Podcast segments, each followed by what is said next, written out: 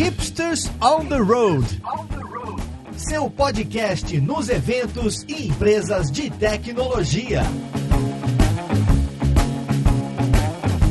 Olá, jovem! Eu sou o Galo Ferreira e esse aqui é o Hipsters on the Road, o podcast onde a gente conversa com empresas sobre cases de tecnologia. E hoje a gente vai conversar com o pessoal da VUP, uma empresa que é especializada em recrutar e indicar profissionais de TI para empresas. A gente vai conversar com eles um pouquinho sobre como eles andam treinando o pessoal do RH que conversa com os profissionais de TI, para eles entenderem os termos técnicos e palavras que a gente usa e até pouco de programação. Vamos ver então com quem que a gente vai conversar.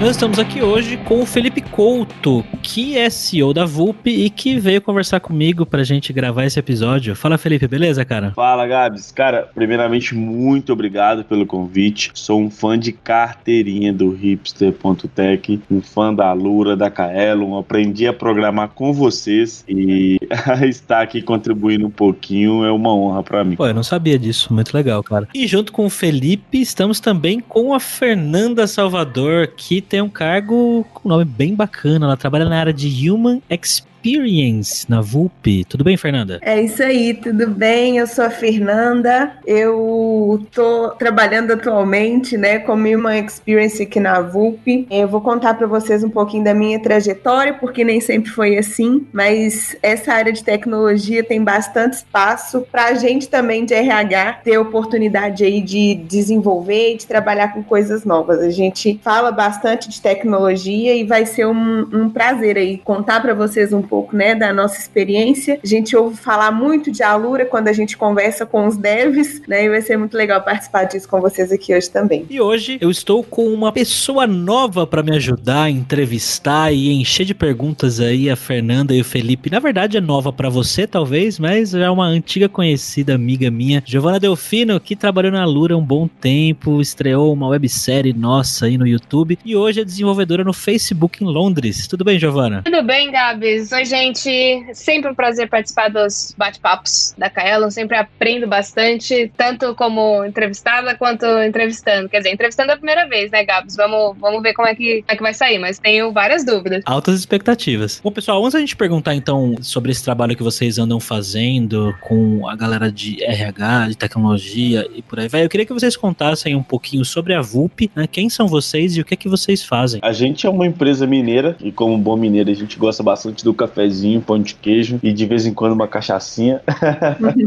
Tirando as brincadeiras, a gente é uma empresa mineira, uma startup mineira, e a gente ajuda empresas a contratarem desenvolvedores de software, não só no Brasil, mas também fora do Brasil. A gente tem vários cases de sucesso de empresas americanas, europeias, contratando brasileiros com a gente, trabalhar 100% remotamente. E, a gente também ajuda os desenvolvedores e desenvolvedoras de software a encontrar o emprego ideal. E como que a gente faz isso? A gente tem um algoritmo de inteligência artificial faz um cruzamento de dados sociais. Então, é, chega aquela, aquela coisa de preencher os currículos anônimos. Tudo que a gente faz, sabe, já tá na internet. Se você usa Bitbucket, GitHub, LinkedIn, Stack Overflow, por que, que eu vou ficar preenchendo um currículo dizendo que eu sei, sendo que eu posso mostrar tudo que eu sei? É exatamente isso que a VUP faz. A gente desmistifica uh, essas redes sociais e simplifica o currículo para o profissional de RH. O nosso propósito no mercado é simplificar essa conexão dos profissionais de RH Com os desenvolvedores, para ambos conseguirem conversar com a mesma linguagem. Então é por isso que a gente dá treinamentos de tecnologia e programação para profissionais de RH e a gente auxilia os profissionais da área de software a encontrarem os melhores empregos, com dicas de carreira, com dicas sobre o perfil em redes sociais, com dicas em processos seletivos e a gente tem uma plataforma 100% gratuita para os profissionais da área de software com inúmeras vagas aí disponíveis no Brasil e no mundo, né? Né? Isso aí. E disponível também essa plataforma para as empresas. Hoje a gente expandiu aí nossa plataforma, é onde as empresas podem cadastrar as oportunidades, né? E aí esses milhares de, de devs, eles ficam é, à vontade também para se candidatarem nessas oportunidades. Então a gente conversa bastante aí nesse universo tanto de RH, de gente de gestão, quanto com os devs, né? Então, até internamente a gente tem essa preocupação, assim, de atender os dois públicos e de aproximar realmente, como o Felipe falou, né? Hoje a gente vê um RH muito focado para essa parte de recrutamento e seleção, né? E a gente está aqui para otimizar esse processo é, muito subjetivo, muitas vezes o RH, né? É formado aí por profissionais da área de humanas e essa galera não sabe falar de programação, não sabe falar de tecnologia e a gente está aqui para desmistificar isso, para que a gente consiga interagir os dois mundos e fazer com que os processos sejam mais efetivos, né? E com uma melhor qualidade. Uma coisa que muitos profissionais de tecnologia já devem ter passado, é, e eu já vi muitas pessoas falarem, é, é tipo, putz, eu fui fazer entrevista em uma consultoria ou numa empresa e a pessoa falou que uh, eu precisava ter cinco anos de experiência com, sei lá, Java. E eu falei que tinha quatro anos e meio e essa pessoa me descartou logo na hora. E eu já vi outras reclamações, né? O pessoal, né? Eu tô muito em, em grupo, né? Já faz muito tempo, comunidade e tal. E a gente, a gente vê esse tipo de reclamação, né? Que, por um lado, né? Os desenvolvedores, né? Desenvolvedoras e desenvolvedores têm razão, mas por outro lado também, é isso que vocês falaram, né? Os profissionais de, de, de RH, né? Em, em muitos casos, são pessoas formadas na área de humanas e que realmente não têm conhecimento de tecnologia e para eles fica meio, às vezes, difícil analisar é, né, como ver se aquele candidato realmente né, é, é, é se encaixa na vaga ou não, ou, ou, ou, a pessoa passa né, uma, uma, um range de data, de experiência e a pessoa leva aquilo a ferro e fogo. Então, enfim, tem, tem várias coisas, né? Quando que vocês perceberam que isso era um problema, né? Desde o início da empresa isso era um, era, era um objetivo de vocês, isso foi algo que vocês perceberam né, no meio do caminho, fazendo esse meio de campo entre desenvolvedores desenvolvedores e empresas? Legal. É uma pergunta interessante que faz a gente voltar lá em 2016, quando eu fundei a empresa. Eu trabalhava em uma fábrica de software como desenvolvedor, sempre trabalhei na área de tecnologia, trabalhava como desenvolvedor desde os meus 15 anos de idade, e uma das coisas que mais me frustravam como desenvolvedor é processo seletivo mal feito. E sabe o que é o processo seletivo? Sabe o que é o processo seletivo mal feito? É aquele processo seletivo que já começa errado no hunting ou na descrição de vaga. Então eu sempre tive um perfil mais de back-end, sempre trabalhei com C Sharp, trabalhei com Java, trabalhei com Python e eu recebia propostas de emprego de front-end, é, recebia propostas de empregos de mobile, recebia propostas de emprego de coisas que não tinham muito a ver com o meu perfil. Eu ficava intrigado com aquilo. Pô, mas no meu LinkedIn tá falando que eu trabalho com Java, tá falando que eu trabalho com C Sharp. Como assim ela tá me chamando para uma proposta para trabalhar com front-end? E isso já tinha me ligado ao alerta. Outra coisa que me ligou ao alerta foi na fábrica de software onde eu trabalhava. A fábrica tinha acabado de pegar um projeto gigante precisava contratar, acho que se não me engano, era 30 ou 40 profissionais de tecnologia para o meu time. E quando surgiu essa oportunidade de contratar, o RH já ficou louco dentro da empresa, descabelando e não sabia o que fazer, onde encontrar. Então ali eu comecei a entender que o RH ele precisava não só de ferramentas de trabalho, mas também ele precisava entender melhor o contexto de tecnologia. Porque quando o RH consegue entender no contexto de tecnologia, ele consegue fazer algumas assimilações que hoje algumas empresas e alguns profissionais de RH não conseguem fazer. Por exemplo, eu preciso de um profissional de Python. Este profissional aqui é de PHP. A curva de aprendizado de um profissional de PHP para Python, ela é mais curta do que de um profissional de PHP para Java, por exemplo. Então eu consigo é, reaproveitar algumas tecnologias daquele profissional dentro da minha oportunidade. Então quando a gente começou a entender essa assimetria, né, que a gente pode dizer da área de tecnologia, os processos seletivos da VUP, né, internamente ficaram mais simples e a gente quis levar isso para o mercado, não só em forma de tecnologia na nossa plataforma que a gente tem, mas também nos treinamentos que a gente dá para os profissionais de RH. Então, quanto mais tecnologia, né, quanto mais conhecimento de tecnologia os profissionais de RH, de gente de gestão tiverem,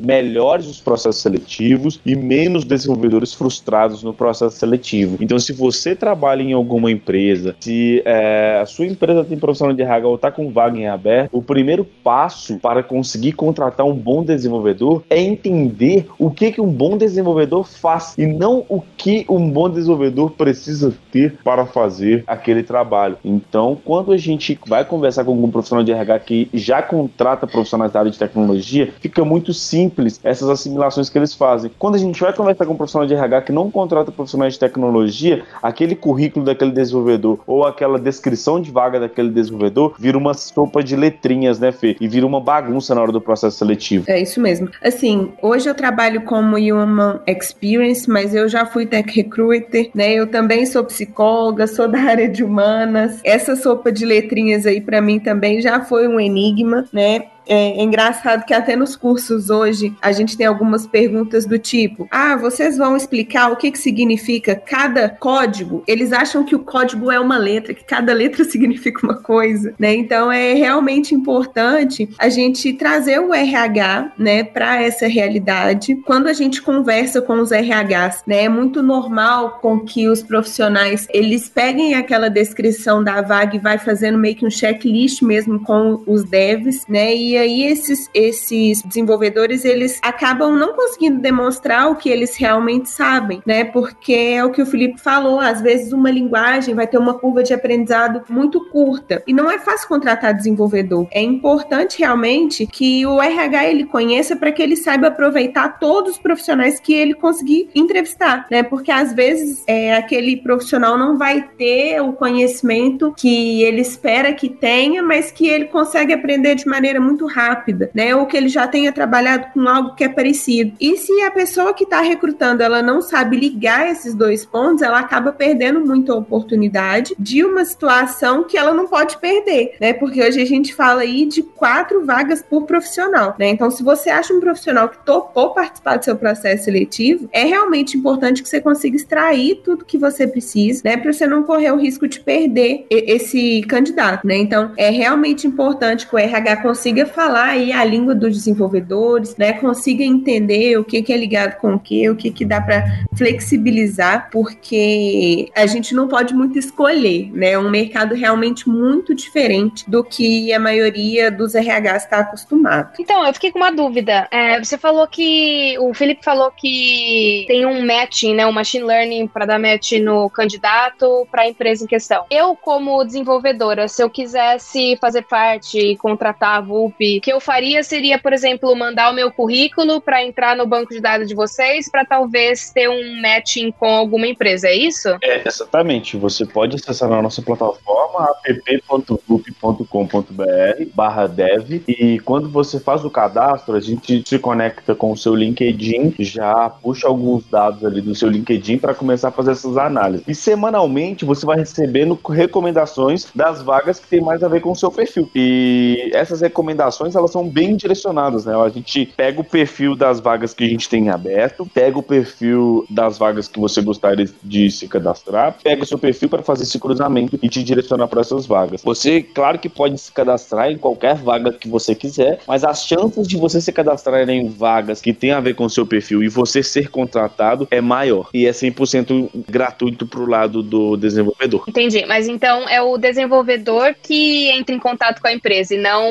a empresa empresa que contratou que entre em contato com o desenvolvedor, ou é os dois? É os dois. O desenvolvedor pode se candidatar numa vaga da empresa ou a empresa pode é, buscar no nosso banco de talentos aquele profissional que ela precisa. Ah, que show! Muito show. E, e vocês oferecem cursos, por exemplo, para o desenvolvedor é, de modelos de entrevista, de como ter um currículo legal, esse tipo de coisa também é fornecido? É, a gente hoje tem alguns materiais gratuitos para o desenvolvedor. A gente tem um blog que chama eu sou dev.com a gente está até migrando ele para outro domínio, é, mas a gente vai manter esse domínio ativo ainda. E a ideia é distribuir conteúdos de forma 100% gratuita focado na carreira desses profissionais, porque da mesma forma que a gente tem de um lado o RH que foca muito em carreira e pouco em tecnologia, a gente tem um lado do, dos profissionais de tecnologia que focam muito em tecnologia e pouco em carreira. Então a gente quer conseguir esse equilíbrio para conseguir mostrar para os profissionais da área de tecnologia que o mundo de tecnologia e de desenvolvimento de software é muito além além de somente escrever códigos, né, Fê? Sim, e também durante as entrevistas, por exemplo, né? Então, eu como tech recruiter, em alguns momentos eu já vi um LinkedIn que não tá tão atrativo, né? Ou eu percebi que aquele profissional ele tem o um potencial, mas na hora da entrevista ele não consegue desembolar bem uma conversa, ou ele acha, sei lá, já tem as informações no meu currículo, não preciso ficar repetindo, né? Então a gente, como RH, também dá essas dicas, né? Ou, é, ou melhora o seu currículo, deixa as informações é, mais claras, ou fale mais sobre a sua experiência, né? Algumas dicas que a gente prepara também esse candidato, né, para o mercado, para que ele consiga demonstrar os reais conhecimentos que ele tem, né? E a gente tem bastante material também, né, de e-book, por exemplo, como se comportar numa entrevista, como se sair bem numa entrevista, né, é, de tecnologia, para educar mesmo esse mercado, porque é, tanto o RH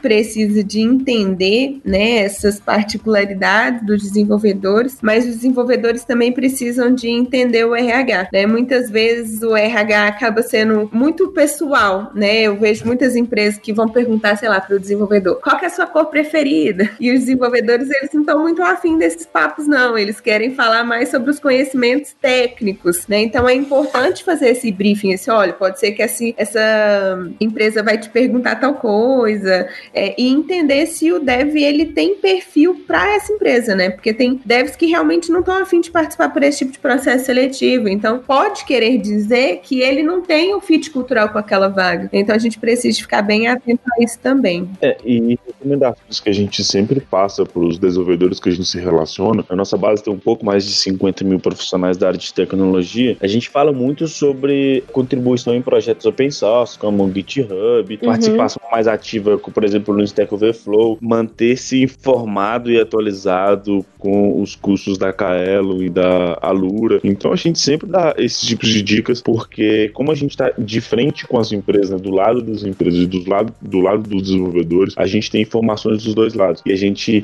é meio que o filtro, sabe, dessas informações para ambos os perfis. Então a gente quer sempre ajudar os profissionais da área de software a encontrarem o emprego dos sonhos e a gente quer ajudar as empresas a encontrarem os profissionais da área de software dos sonhos. Eu achei interessante uma coisa que vocês mencionaram aí. Eu não sei até onde a gente pode entrar em detalhes sobre isso, mas como é que funciona essa questão aí do match que vocês falaram do profissional com, com as empresas? É feito através do, do, do que? LinkedIn? Vocês podem falar de tecnologias que vocês usam, coisas do tipo? Eu fiquei curioso. É a fórmula secreta da Coca-Cola, né?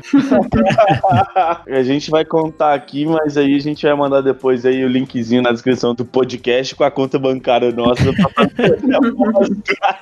Não, mas brincadeira, brincadeira. A gente tem um chatbot que faz as entrevistas que a gente chama de Megan, que é até a nossa mascote. Megan, para contextualizar, é de Megan Fox e Vup em, é, em romeno significa raposa. Então tem tudo a ver aí.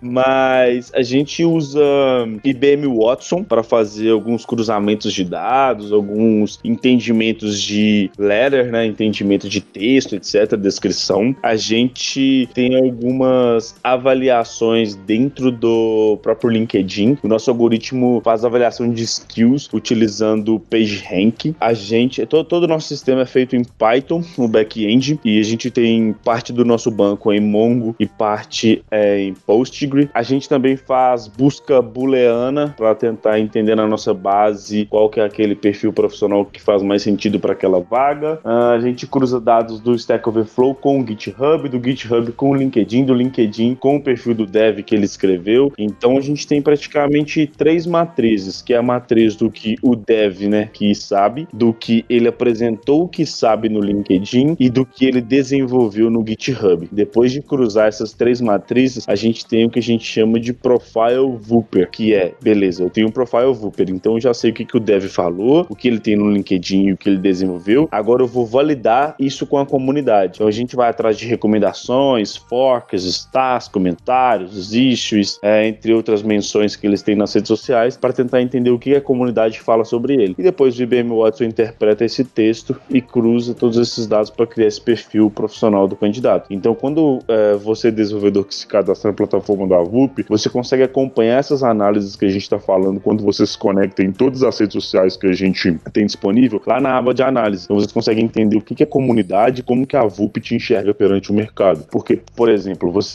falar que trabalha com C Sharp não necessariamente significa que você domina C Sharp. Então, a gente vai atrás é, desses endossos sociais e dessa parte técnica para realmente entender o quanto você domina de C Sharp. São quatro anos aí desenvolvendo e masterizando esse algoritmo. Vou aproveitar para defender aqui também o nosso lado humano, né, dos processos seletivos, que também são muito importantes aí na hora de identificar se esse match é o match ideal, é o match perfeito, né? Então a gente está sempre muito focado em entender sobre o perfil comportamental, né, desse candidato, para entender se o momento que ele está vivendo é, é, compatível com o que a empresa em questão tem para oferecer, né? Isso também é muito importante, assim, a gente tentar casar, né, o que o candidato está buscando com o que a empresa tem para oferecer, né? Porque não adianta nada a gente mandar um profissional aí que quer trabalhar numa empresa tradicional, com hora para entrar, hora para sair, sendo que o ambiente é de startup, que ele só precisa de entregar o resultado, não importa se ele vai trabalhar de madrugada, né? Então a gente tem que ficar bastante atento com isso também, né? Porque muitas vezes a gente vê aí um desenvolvedor que está querendo sair porque o projeto não tá legal, ou porque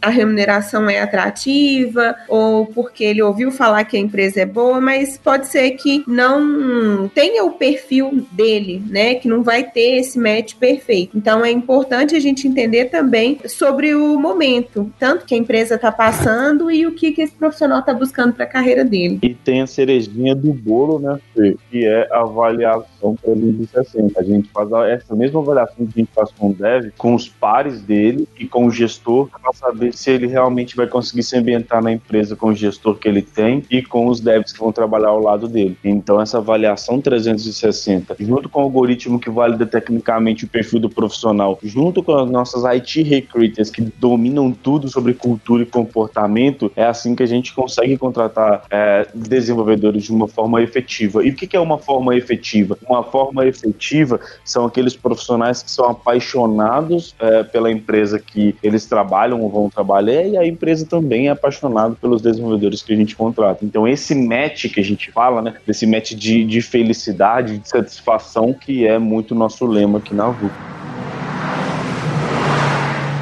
Eu acho muito interessante isso que vocês estão falando de dar o, o match perfeito, né, entre desenvolvedores e empresas, porque já aconteceu algumas vezes comigo, antes eu trabalhei na Kaelon, né, porque faz anos já que eu tô na Kaelon, mas já aconteceu de eu fazer entrevista para uma empresa e, e falar, putz, parece um lugar maravilhoso para trabalhar. Eu queria muito trabalhar nesse lugar. E aí quando você entra, não é bem aquilo que acontece. Vocês estão falando então que vocês tentam fazer o máximo para que que esse tipo de coisa não aconteça, né? Para que o, o match seja realmente perfeito. E acontece de vocês contratarem, né, de vocês, né, facilitarem essa contratação, né, essas contratações, e, e às vezes a empresa fala, putz, um, não era bem o que a gente esperava, ou o próprio desenvolvedor, desenvolvedora fala, putz, olha, não, não gostei. Já aconteceu isso já? Acontece com apenas 6% dos casos. A gente tem uma curiosidade do, desses algoritmos, desse processo seletivo da VUP de 94%. Então, apenas 6% dos casos de desenvolvedores que a gente contratou aí nesses últimos dois, três anos acabaram saindo da empresa no tempo que a gente chama de período de experiência ou adaptação, né? Que é ali entre três e seis meses. Acontece, né? Eu acho que não tem como evitar isso. Claro que a gente faz de tudo para que, que não aconteça, mas a gente está falando de gente, né? Por mais que a gente tente blindar aí o nosso processo seletivo, né? Que a gente tente ser o mais transparente possível com os candidatos, é, em algum momento pode ser que isso aconteça, né? Mas é, o nosso intuito realmente é que não, né? Porque a gente sabe aí de como é você, o, o tempo que você investe, a expectativa para uma pessoa nova, né? Então por isso a gente tenta ser mais transparente possível, né? Então, por exemplo, todas as vezes que a gente vai divulgar uma vaga, a gente fala o nome da empresa, né? A gente não faz essas, esses processos seletivos onde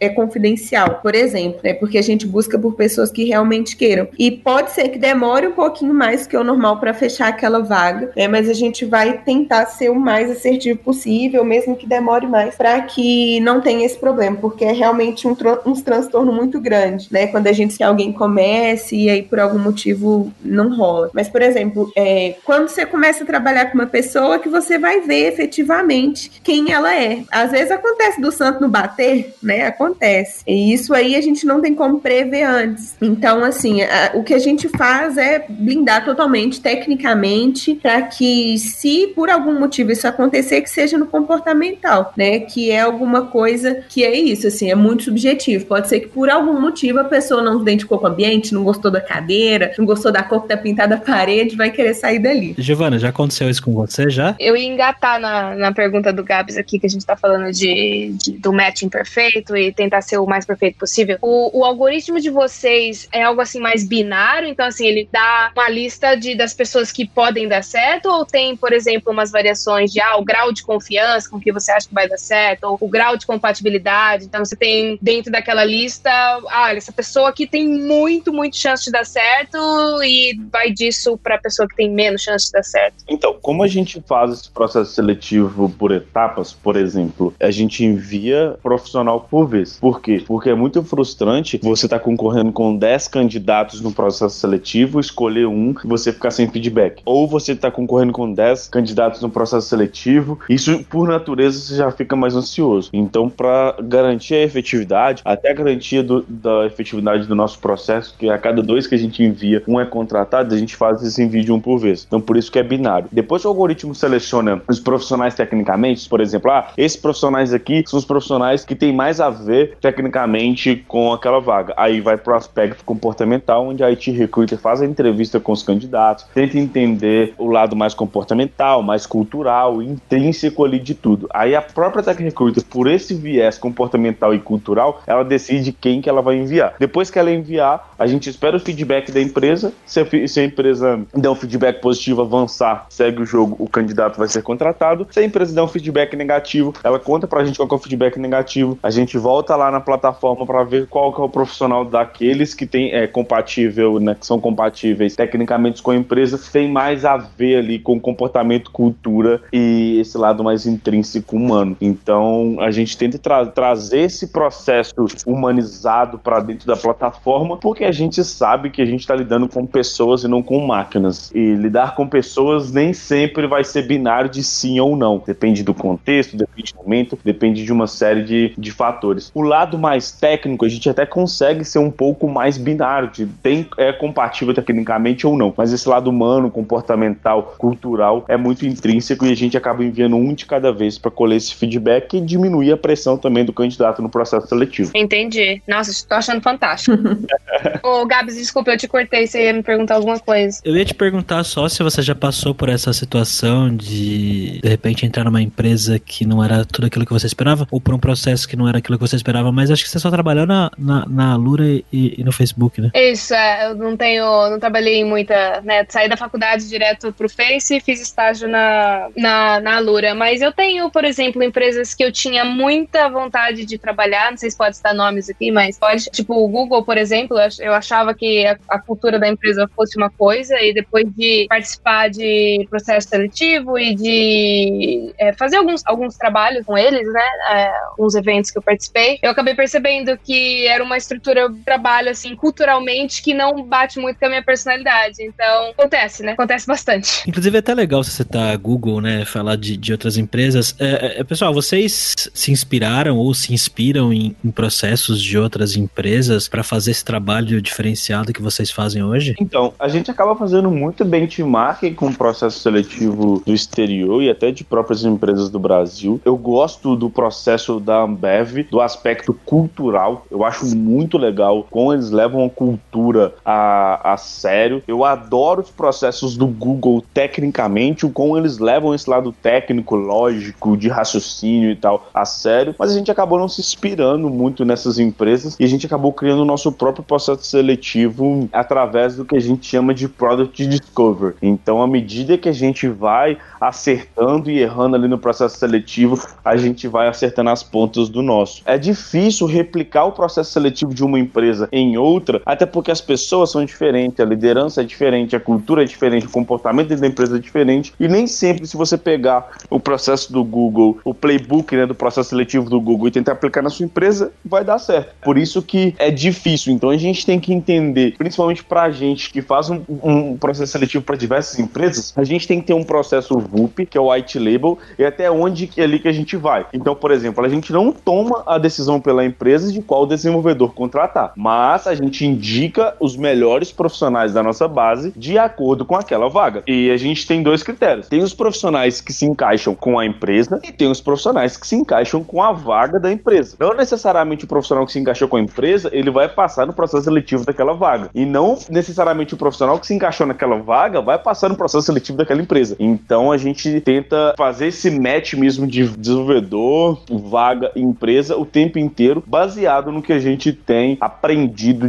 de que dá certo e errado. Por exemplo, uma empresa dá o feedback pra gente de ah, eu não gostei desse critério aqui desse profissional. O profissional entrou na empresa e no nosso período que a gente chama de integração, que é o onboarding do candidato dentro da empresa, a empresa acabou optando por desligar aquele candidato, ter algum feedback negativo sobre aquele candidato. A gente vai pegando essas informações, a gente vai vendo onde é, a gente capturou essa informação durante o processo seletivo e vai ajustando as pontas do algoritmo e ajustando as pontas do processo seletivo do nosso time de IT Recruiter. Então a gente está praticamente em constante mudança para se adaptar a todos os cenários das empresas e a gente aqui dentro, é, IT Recruiters, né, que conseguem ter melhores resultados com vagas de mid marketing, que é empresas de, de médio porte, IT recruiters que conseguem se dar melhor com enterprise, tem IT recruiters que conseguem se dar melhor com small business. Então a gente vai clusterizando aqui dentro para conseguir garantir a melhor solução para todo mundo, porque cada processo seletivo de uma empresa é um processo único.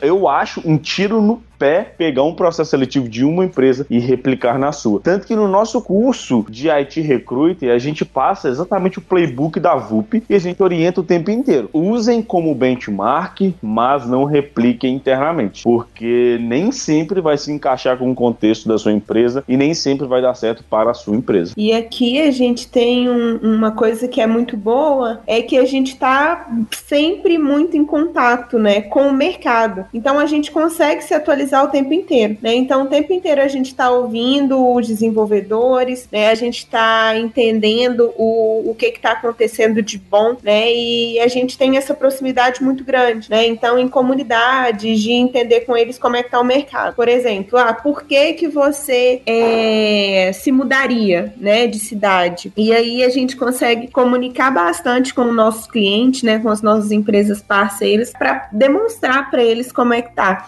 né? E isso acaba acaba ajudando a gente também a se moldar, né? A gente conversa com muitos RHs e entende é, muito dessas necessidades e aquilo que é legal a gente tenta trazer para dentro de casa também, né? Eu achei muito legal essa parte, especialmente da transparência da vaga para o candidato. E o que eu sinto quando, por exemplo, tentam entrar em contato comigo, parece que o recrutador está tanto querendo vender a vaga que ele não está falando o que a empresa é de fato, quais são as paixões, as culturas, os valores da empresa. Ele está tentando me falar uma coisa que parece que ele acha que eu vou gostar gostar, pra me cativar, e aí de repente faz entrevista, chega na hora, e aí você percebe que, pô, sua personalidade não bate com a cultura da empresa, porque você é uma pessoa diferente. Então, eu acho que ter um, um, uma plataforma onde as empresas são abertas, né, que eu acho que esse é um pré-requisito, você tem que ser aberto e falar a real do trata a empresa e do, e de, do que, que vocês estão buscando, é uma coisa que ajuda muito pra gente, desenvolvedora, não perder tempo passando por todo esse processo que esse processo de fazer entrevista, entrar, fazer o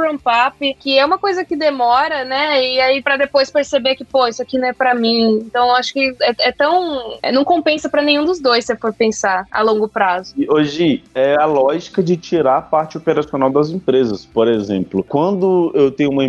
Vamos chutar aqui, empresa Abobrinha. A empresa Abobrinha ela tem 10 recrutadores e recrutadoras lá para fazer os processos seletivos. Os recrutadores e recrutadoras têm metas de fechar vaga, tempo de fechamento, vários OKRs. Então, eles vão acabar querendo ou não para correr atrás das metas deles, eles vão acabar tendo que empurrar algumas vagas em alguns profissionais, fazer o hunt de uma forma um pouco mais acelerada, e isso vai acabar prejudicando não só a imagem da empresa perante o mercado, mas vai acabar prejudicando também aquele próprio profissional para fechar as metas deles. Agora, quando a minha responsabilidade como empresa, por exemplo, a VUP, é garantir que o profissional sente na cadeira, que ele fique determinado período de tempo e fique feliz com aquilo, porque a minha imagem está em jogo, tanto para o candidato quanto para a empresa, eu não vou querer fazer um processo seletivo, como se diz assim, um processo seletivo away, né? um processo seletivo só para empurrar candidato, esperar e, e, e, e sentar qualquer pessoa na cadeira. Porque depois quem vai ter o retrabalho de recolocar aquela pessoa no mercado vai ser eu, e quem vai ter o trabalho de colocar outra pessoa no lugar daquela pessoa na empresa vai ser eu. Então, o papel da VUP é fundamental para isso, é o que a gente tem mostrado todos os dias para os profissionais de RH. Tanto que a gente fala muito sobre algumas métricas de recrutamento e o tempo de fechamento da vaga, essa meta não pode ser atrelada diretamente para quem toma a decisão de fechar a vaga ou não. Por exemplo, se eu tenho 20 dias de meta para fechar minha vaga, deu no 19 dia, eu não vou bater minha meta, querendo ou não, vou acabar passando qualquer candidato para prezar o meu emprego. Então, quem toma essa decisão de vai fechar a vaga não, não pode ser responsável por, por exemplo, a meta de tempo de fechamento da vaga, sabe? É o que a gente Entendi. faz na VUP, né, Fê? Por exemplo, a gente tem a meta aqui de tempo de fechamento de vaga, que é o que a gente chama de SLA, mas também tem a meta de garantia dessa vaga, que é o tempo profissional fica dentro da empresa e ele fica feliz dentro da empresa, e a gente também tem a meta de NPS, que é o quanto que a empresa está feliz com aquele profissional. Só que quem toma a decisão de eu vou contratar ou não aquele profissional é a empresa. Eu tenho o meu SLA de envio do candidato, eu tenho uma margem de erro ali de resposta daquela empresa para me dar uma resposta sobre aquele candidato e eu tenho a minha meta de fechamento. Porém, quem toma a decisão é a empresa. E se eu enviar um candidato ruim, o que, que vai acontecer? Eu vou prejudicar a minha meta de fechamento. Então, é, o contexto muda um pouco. A gente está trazendo um pouco de ciência para o processo seletivo. Para o processo seletivo, além de ficar mais humanizado como ele já é hoje, ficar um pouco mais técnico, prático e efetivo. A gente fala muito também, a gente tem falado bastante do employer branding, né? Que faz com que você não precise mais de vender a sua vaga. Você precisa de ser uma marca atrativa para que os profissionais eles queiram trabalhar na sua empresa, né? Então essa, esse negócio de vender vaga, é, ele tem que cair cada vez mais em desuso, né? Porque o profissional ele tem que se sentir atraído pela sua empresa, pelo que ela tem, né? Principalmente para esse mercado de tecnologia que é tão agressivo, o pessoal recebe proposta todos os dias, né? Então ele tem que ter um objetivo de estar tá na empresa, né? Porque se for só essa questão de vender a vaga, daqui a pouco vem outro e vende, vende mais barato, né, para ele, e aí ele vai acabar saindo. Então tem que rolar essa identificação, ele tem que estar tá alinhado com os valores, ele tem que ver sentido no trabalho dele, né? Tem que ser uma empresa que, que vai manter ele engajado, né? Que ele vai acreditar no propósito, nos projetos. Então, essa questão de vender vaga, ela é muito ruim, assim. Quando a gente fala que, que vai vender uma vaga para o candidato, é como se a gente realmente tivesse passando, precisando de dar uma maquiada, né? E não é o que a gente quer. A gente quer realmente ter empresas atrativas para que os profissionais eles queiram trabalhar lá, né? E seja um match perfeito, né? Onde ele está se identificando, a empresa está precisando e aí eles vão se ajudar mutuamente, né? Não vai ser essa coisa de que, ah, eu preciso de fechar essa vaga, essa pessoa parece que tem, né? A, a, os pré-requisitos que a gente precisa e aí acaba fechando uma vaga de forma errada, né? Porque às vezes você tira uma pessoa que está feliz no trabalho dela, né? Por, por causa de uma coisa que você vendeu e não é a realidade ali daquele dia a dia. E quer ver um melhor exemplo de employer brand no seu próprio podcast, se você lembrar uns 3, 4 minutinhos atrás, agir com toda a experiência dela que ela queria entrar no Google. E por que entrar no Google? De tanto que as pessoas falam que o Google é bom e de tanto que o Google apresenta que ele é bom. Se a empresa não fala que ela é boa, ela não, não tem uma, uma comunicação efetiva com o desenvolvedor, quem é a VUP para vender, né, entre aspas, essa vaga para o dev? É por isso que quando a empresa entra na plataforma da VUP e a gente vê alguns problemas de employer branding, a gente vê diversos outros problemas para conseguir tornar aquela vaga mais atrativa, o primeiro passo é o nosso onboarding e o treinamento e capacitação daquela empresa. Então a gente não vai passar maquiagem e a gente não passa maquiagem em empresa nenhuma. A gente conta a realidade. E como diz já meu avô, minha avó, meu pai, minha mãe, toda panela tem sua tampa. Então pode ter certeza absoluta que é, existem profissionais e perfis para cada empresa. Tem um profissional que gosta de trabalhar em empresa pequena, tem um profissional que gosta de trabalhar de empresa mais tradicional, tem um profissional que gosta de startup, tem um profissional que gosta de empresa grande, tem um profissional que gosta de trabalhar sozinho. Então, vai existir profissional para trabalhar é, em todos os contextos. O que a gente precisa ser é transparente para apresentar o contexto real daquela empresa para os candidatos e também ter a transparência dos candidatos para apresentar para o contexto da, da empresa. E aí a gente faz o match perfeito. O match não é necessariamente necessariamente somente técnico, ele também é comportamental e cultural. Exatamente, eu achei sensacional essa coisa de não só estimular, né, da empresa ter, o, é, ensinar a empresa como ter um brand melhor e como a ser é, procurada por, por desenvolvedores, como também passar essa ideia de que às vezes a empresa é show, é, é, é uma boa empresa, mas é só não dar match com você, né? Porque tem muito disso também. A empresa, por exemplo, Google, puta é uma puta empresa, uso os produtos, gosto do, do, do tudo que eles fazem, só que um, um, a estrutura deles, um, um, modelo com que eles trabalham não bate muito com a minha personalidade, pelo menos não nesse momento da minha vida. E acho vocês, assim, é, destacarem essa diferença e essa coisa é importantíssimo na hora de, de escolher uma vaga. É, e o mais legal é que quando a gente é transparente com o candidato e transparente com a empresa, por exemplo, você teve um caso de transparência com o Google e falou, pô, talvez eu não queira, no momento atual da minha vida, trabalhar no Google porque não tá casando. Mas seu sonho sempre foi trabalhar no Google. Quando a gente é transparente, a gente consegue mostrar pro candidato que talvez ele se encaixe melhor, por exemplo, no Facebook do que no Google. E o candidato talvez nunca nem pensou em trabalhar no Facebook. Ou ele tinha uma visão do Facebook totalmente distorcida. Então, quando a gente trabalha com essa transparência, tanto com o candidato quanto com a empresa, a gente tem uma efetividade melhor nos processos. Uma coisa que vocês falaram que eu achei interessante também, que é uma coisa que eu acabo conversando bastante com a galera que eu é, falo aí nas redes sociais e podcast, live, né? É que as empresas às vezes elas querem contratar candidatos ideais baseando-se apenas em tecnologias, né? Quando, na verdade, às vezes o, o que a gente chama né, de fit cultural, né? Pode, pode pesar mais, né? Então, isso é uma coisa que eu falo numa palestra, né? Que é muito mais fácil é, é você ensinar, sei lá, React para uma pessoa do que você ensinar ela a trabalhar, a se comportar e, e, e é, é como você espera, né? Na cultura da sua empresa, né? Você gosta de pessoas, sei lá, pessoas curiosas, pessoas que gostam de aprender, estudar. É, é muito mais fácil ensinar tecnologia do que ensinar a pessoa a, a ser dessa maneira. E, e vocês acham que isso está mudando hoje em dia? Vocês sentem que as empresas estão abrindo um pouco mais a, a cabeça para isso? Tipo, ah, esse, essa pessoa aqui pode não ter todos os requisitos que eu quero, mas ela se encaixa com a cultura da minha empresa, então a gente vai dar uma chance. Isso acontece? Cara, tem começado a acontecer mais agora, e é o nosso propósito como empresa, principalmente nessa parte nossa de educação de profissionais de RH, IT recruiter, gente gestão, trabalhar esse lado mais comportamental, de que muitas das vezes você contrata pelo técnico e demite pelo comportamental, e a gente quer inverter um pouco essa lógica. A gente quer fazer com que as empresas entendam que o comportamental,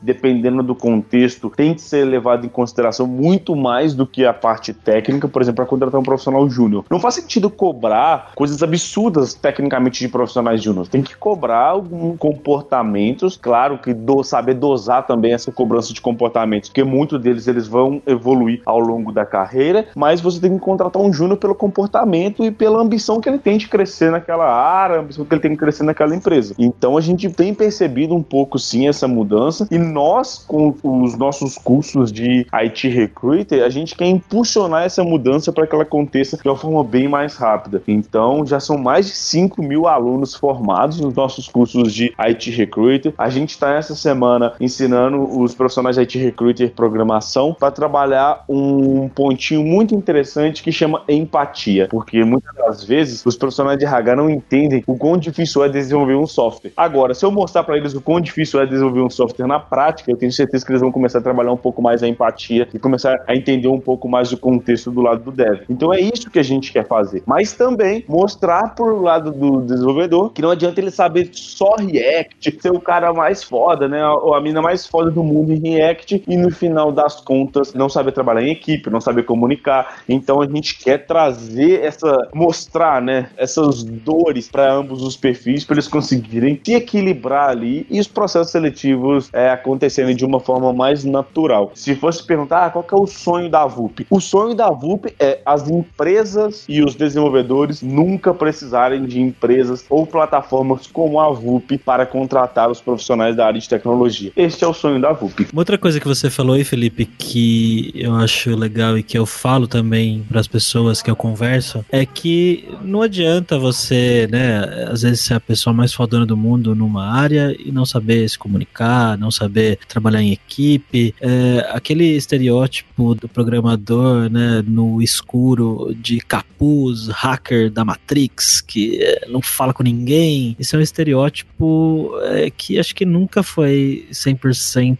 real, né? Talvez em alguns, em alguns momentos sim, em alguns lugares específicos sim, mas eu acho que a Giovana vai concordar comigo que a, a grande maioria das pessoas desenvolvedoras que eu conheço que são super bem sucedidas, né, que trabalham em empresas legais, têm cargos legais, ganhando salários legais, são pessoas super comunicativas, são pessoas que sabem falar bem, que sabem né, se expressar, que é, sabem trabalhar em, em, equipe, não é, Giovana? Totalmente. Cada vez eu percebo, claro, o técnico é importante, mas as soft skills estão ganhando cada vez mais, mais importância dentro do mercado. E eu falo isso porque, por exemplo, é claro, eu não tenho muita experiência em outras empresas, mas eu trabalho no Facebook e o Facebook é uma empresa muito grande, tem 20 mil engenheiros produzindo código ao mesmo tempo. Então, cada vez mais, se você não sabe como se comunicar, como atualizar as pessoas sobre o que você está fazendo, conectar as pessoas certas para tirar dúvidas, para falar sobre o seu progresso, falar sobre onde você está bloqueado. Se você não tem esse tipo de habilidade, mesmo que você for muito bom, fica muito difícil, porque é, você pode ser incrível, você não vai conhecer e ter conhecimento sobre 100% de uma code base enorme. Então, assim, você precisa dos outros, é, o trabalho em equipe é essencial e você trabalha também com pessoas que não são engenheiras, né? A gente fala, se você não sabe falar com designers, com product managers, com todas as, as pessoas que estão envolvidas no processo de criação de software, mas que não são devs diretamente, você não tem como fazer um, um bom trabalho. Então, concordo 100%. E pessoal, eu queria aproveitar que vocês são pessoas aí que trabalham com muitas empresas e né, muitas pessoas da área de tecnologia em geral. Vocês saberiam dizer, é, nesse momento agora que a gente está vivendo, né, se as empresas estão procurando profissionais para tecnologias específicas ou profissionais com perfil específico? Claro que tem gente para tudo, né? Tem tecnologia para tudo, mas tem alguma coisa ultimamente assim que vocês falam, não, isso aqui tá quente pro ouvinte aí que tá, tá aqui com a gente agora dar uma pesquisada também. Falando um pouquinho de soft skills ainda, né? Principalmente nesse momento aí de pandemia, isolamento social, a gente percebeu que várias empresas que antes não eram adeptas ao home office, né, estão abrindo aí essa oportunidade de trabalho totalmente focado no remoto. Então, uma principal soft skill mesmo que a gente vê essa questão de autogerenciamento, né, de comunicação principalmente para conseguir aí falar em que pé que tá o projeto, né, em pedir ajuda. A gente tem tido muita reclamação no sentido de que o profissional ele dá muita volta, a gente já tem uma coisa pronta aqui que ele poderia já estar tá desembolando bastante e aí a pessoa não consegue pedir ajuda, né, não consegue se comunicar. Então,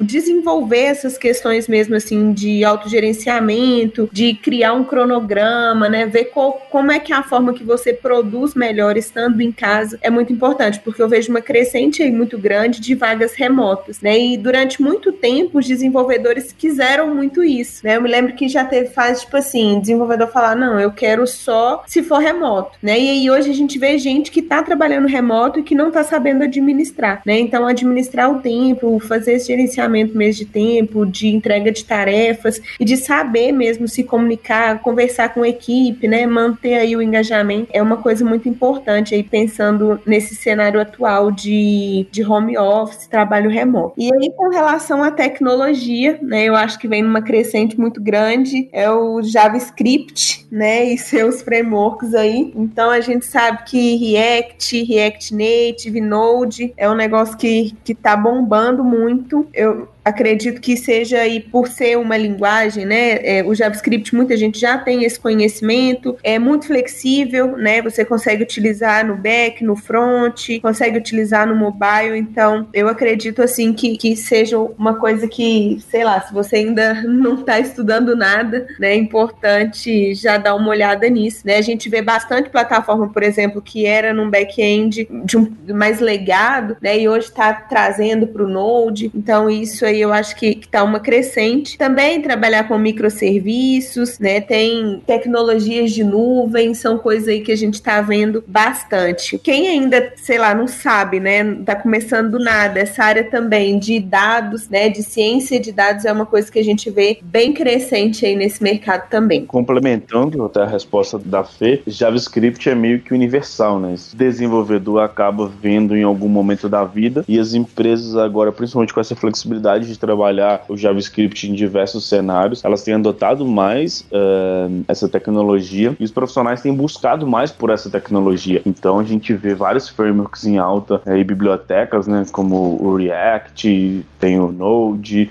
React Native e por aí vai. Eu acho que uma linguagem que a gente não pode deixar de, de esquecer, porque eu acredito que para a área de tecnologia e software, principalmente com essa globalização e essa taxa cambial de extrema diferença né, do dólar e do real, é o inglês. Não é uma linguagem, mas é uma língua que é extremamente importante. É um dos motivos da VUP estar tá olhando para fora do, do país também, exportando bastante talentos. Então, constantemente chegam vagas dos Estados Estados Unidos por dois aspectos. Pela diferença cambial, então dá números aqui para vocês. Um sênior, né, pleno sênior ali nos Estados Unidos, ganha em torno de 110, 120 mil dólares ano. E eles acabam contratando brasileiros para ganhar 30, 35 mil dólares ano. Então a empresa tem uma economia e o brasileiro ganha um salário que ele talvez não ganharia aqui no Brasil. É, que multiplicando aí por 5 a 150 mil reais um pleno sênior aqui no Brasil trabalhar remotamente. Então essa diferença cambial cambial e o time zone, que é bem. É, é, pouco, né, em relação ao Brasil e os Estados Unidos. Então, se você começar a trabalhar ali nos Estados Unidos, a diferença time zone você vai pegar ali, se você começar às 9 horas da manhã até 9 horas da noite. Então, ou você vai trabalhar nesse, nesse intervalo aí, começando a trabalhar 11 horas, meio-dia, para conseguir atender do leste ao oeste ali americano. Então, se eu fosse dar um conselho para alguém, é estude muito, mas estude bastante JavaScript,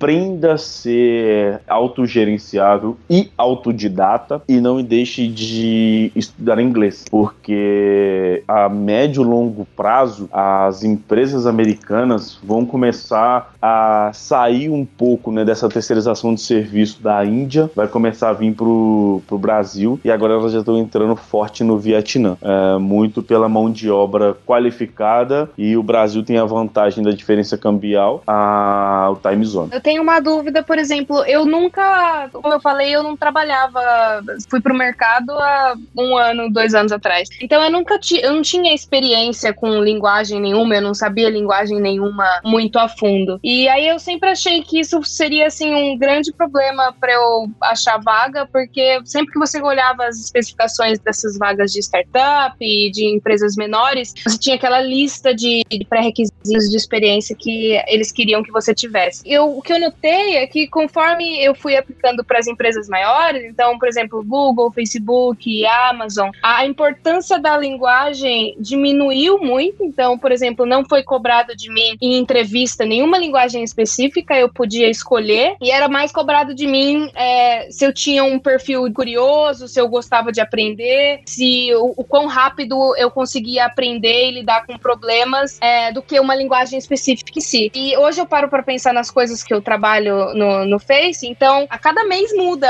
a linguagem que eu tô mexendo e as frameworks, as, as APIs, as tecnologias, e eu vou me adaptando e aprendendo isso a cada mês. Vocês acham que isso é uma tendência só de empresa grande? Por exemplo, se hoje eu decidisse voltar para o Brasil trabalhar numa uma empresa pequena, eu teria problema em, em achar uma vaga que, que batesse comigo? Infelizmente, talvez você teria problema lá atrás, né? De procurar o primeiro emprego.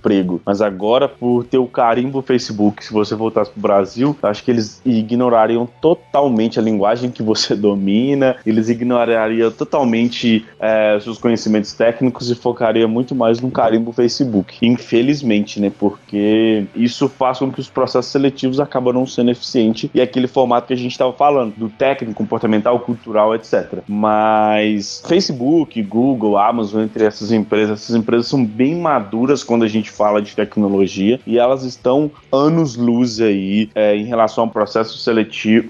E elas estão aí há anos luz em relação a processos seletivos e tecnologia de diversas empresas do mundo. Eu acredito que quando a gente conseguir educar os profissionais de RH, profissionais de gente de gestão, para eles conseguirem sentar numa mesa com gerentes e diretores de tecnologia e conseguirem discutir de uma forma 100% estratégica o rumo que a gente vai levar ali dos processos seletivos e de inovações tecnológicas dentro das empresas, a gente vai conseguir amadurecer nesse contexto. Facebook, Amazon, Google são empresas, é aquelas empresas sonhos de da VUP. E qual é o sonho da VUP? Voltando, são aquelas empresas que não precisam da VUP nem do lado do RH nem do lado do Dev, porque são empresas com employer branding extremamente eficiente. Praticamente quase todos os desenvolvedores querem trabalhar em uma dessas empresas e são empresas que sabem lidar muito bem com os processos seletivos internos. Então, eu não vou falar que é uma tendência, até porque é uma projeção de futuro muito grande. E a gente está falando do Brasil, tem um atraso tecnológico em relação aos Estados Unidos de uma distância gigantesca, mas eu acredito que com essa dor forte e inerente de processo seletivo para profissionais da área de tecnologia, uma hora ou outra, quando começar a apertar um pouco mais, as empresas vão entender melhor o contexto, assim como entenderam do home office. Empresas antigamente odiavam home office, hoje já estão considerando até entregar o escritório para trabalhar 100% remoto. Então, eu acho que está precisando apertar um pouquinho mais ali. Quando a dor apertar um pouquinho mais, elas vão entender que não é, falta profissional. O que falta é qualificação do lado do RH e qualificação de carreira do lado do dev para conseguir fazer esse match perfeito. E eu vejo por um outro lado também essa questão, né, de do conhecimento. A primeira vez que veio uma empresa que falou para mim que não precisava de ser uma linguagem específica, pra, pra primeiro para mim foi um susto, né? Porque eu pensei, meu Deus, eu vou procurar o que então? e aí eu senti um pouco de dificuldade com os próprios desenvolvedores, né, com os próprios candidatos, porque tem bastante gente que ainda é muito apegada da linguagem, né? Fala, não, eu sou desenvolvedor C Sharp, eu não abro mão de trabalhar com isso, né? Então, é, eu acho que tem essa questão da, das empresas, seria muito mais por um lado de pensar que um bom desenvolvedor que tem uma boa lógica, ele vai conseguir desembolar, né, o que mandar, que, bom, é o que eu acredito, é, mas tem bastante gente também que é apegada à tecnologia que trabalha, que não quer abrir mão daquilo, né? E aí tem empresas, por exemplo, que trabalha, é, que trabalham com diversas linguagens diferentes, e aí tem pessoas que não estão abertas a conhecer né, novas tecnologias. É, eu percebo também que tem empresas que pode ser que não considerem um profissional sênior, porque ele trabalhou menos tempo com tal tecnologia, apesar dele já ter anos de experiência. Né? Então é como o Felipe falou, assim, eu, cada panela tem sua tampa. É identificar mesmo qual que é a empresa que está disposta né, a trabalhar com uma pessoa que, que conhece de diversas tecnologias. São muitas variáveis aí nesse sentido. Bom, pessoal, muito legal a conversa. Eu sempre gosto de falar de cultura, de contratação, de mercado. Sempre acho um papo super bacana e as pessoas sempre gostam bastante de ouvir também. A gente falou bastante de contratação, né? De empresas, desenvolvedores. E vocês estão contratando agora? É, a gente sempre está contratando desenvolvedores. é o que paga a ração da minha gatinha. Então, é, a gente está com centenas de vagas abertas em desenvolvedores de todos os tipos diferentes, todos os cenários diferentes, todos os níveis de senioridade, linguagem, país, estado. Então, se você se interessou e quer acessar uma das nossas vagas, entra lá app.vup.com.br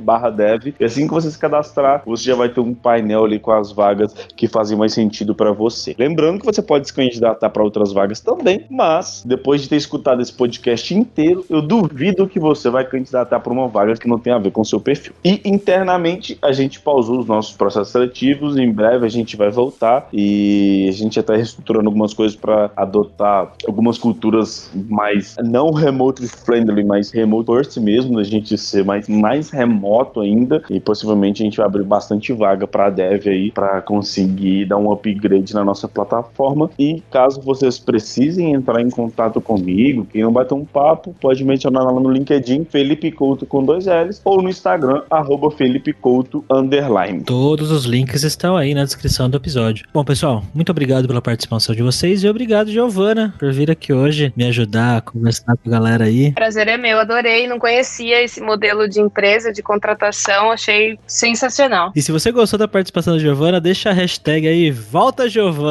nos comentários. Se vocês gostarem, eu venho de novo. E se você tem um case legal na sua empresa, onde você trabalha, que você acha que seria bacana pra gente conversar aqui no, no Hipsters on the Road, entre em contato comigo e a gente marca essa conversa. Bom, é isso. Até daqui 15 dias. Tchau, jovem.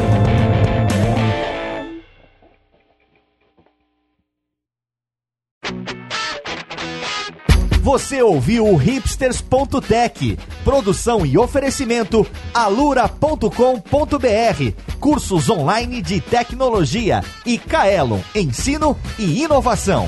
Edição Radiofobia, podcast e multimídia.